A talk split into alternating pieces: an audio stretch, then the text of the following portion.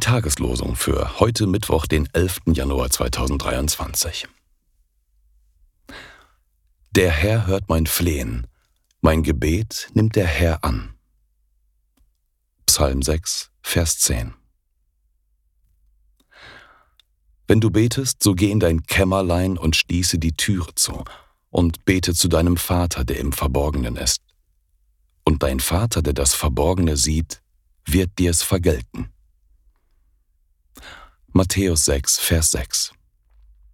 Die Losungen werden herausgegeben von der Evangelischen Brüderunität Herrnhuter Brüdergemeine.